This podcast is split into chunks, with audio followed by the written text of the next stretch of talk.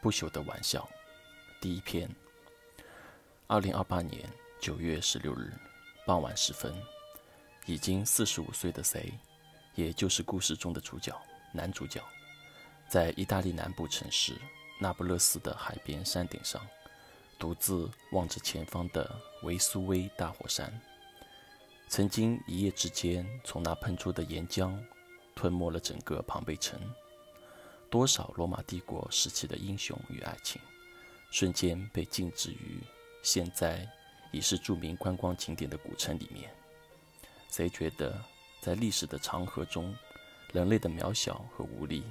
就像俄国作家托尔斯泰那本厚厚的经典名著《战争与和平》，摆放在牛津大学圆顶图书馆的陈旧书桌上。时代的进步与发展，或多或少，就像。一个正在阅读那本书的读者，例如二十年前正在那里专心研究西方哲学和历史的肥他自己，时而兴致勃勃，能多翻几页；走出大门时，看着对面已经灯火通明的街道和万灵学院，感叹时光飞逝；时而却无心恋战而停滞不前。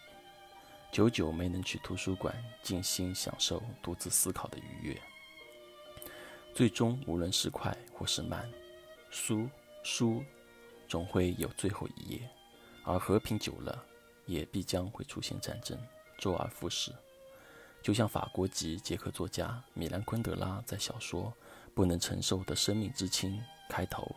以德国哲学家尼采对永恒轮回的思考。展开了书中男女主人公托马斯和特蕾莎之间的爱情故事，让读者感受他们之间存在的轻与重。也许一个对全人类、全世界轻如鸿毛的男人或女人，恰恰对某某一个人、某一个世界有着不能承受的沉重和负担。而在 C 的世界里，女人 C 的存在，就像不能承受的生命之轻中。特瑞莎存在于托马斯的心中那样，使谁觉得自己的存在的意义和重要？十年前，贼为 C 写了一部长篇小说，用真实的生活片段，结合虚幻的故事，描述和记录了他们最初在英国伦敦的日子。那一年的每一天，也就是开始于十年前的今天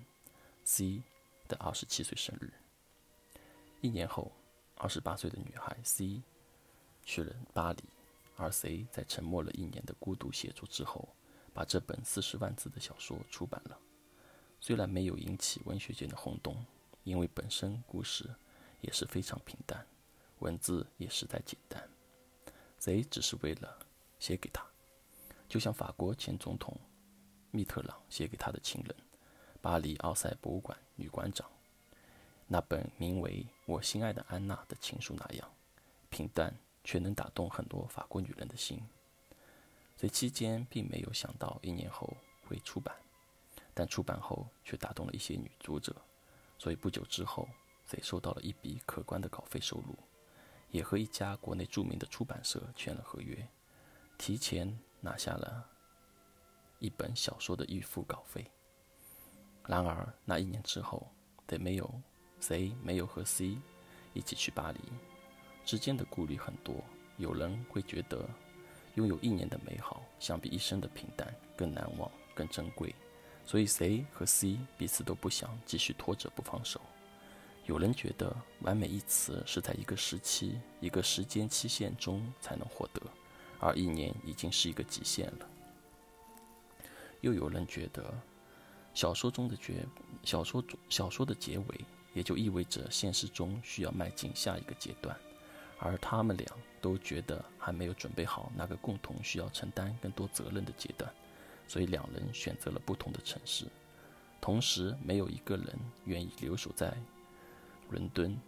看着那些他们曾经一起走过的路。在女孩 C 去了巴黎之后，C 也拿着那两笔稿费，独自一人来到了这座意大利海滨城市那不勒斯。贼希望能继续写作，和国内的出版社约定好了，尝试写一本关于意大利黑帮的长篇小说。而这座历史悠久的黑手党掌控的城市是一个理想的地方。贼喜欢冒险。不久之后，一个比贼小十二岁的广州女孩 L 在那里爱上了 C。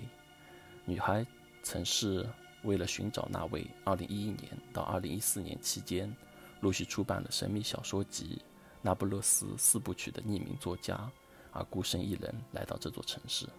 对神秘小说和写作的热爱，使他与谁产生了某种只有在这座杂乱无章、充满不确定的城市中特有的感情。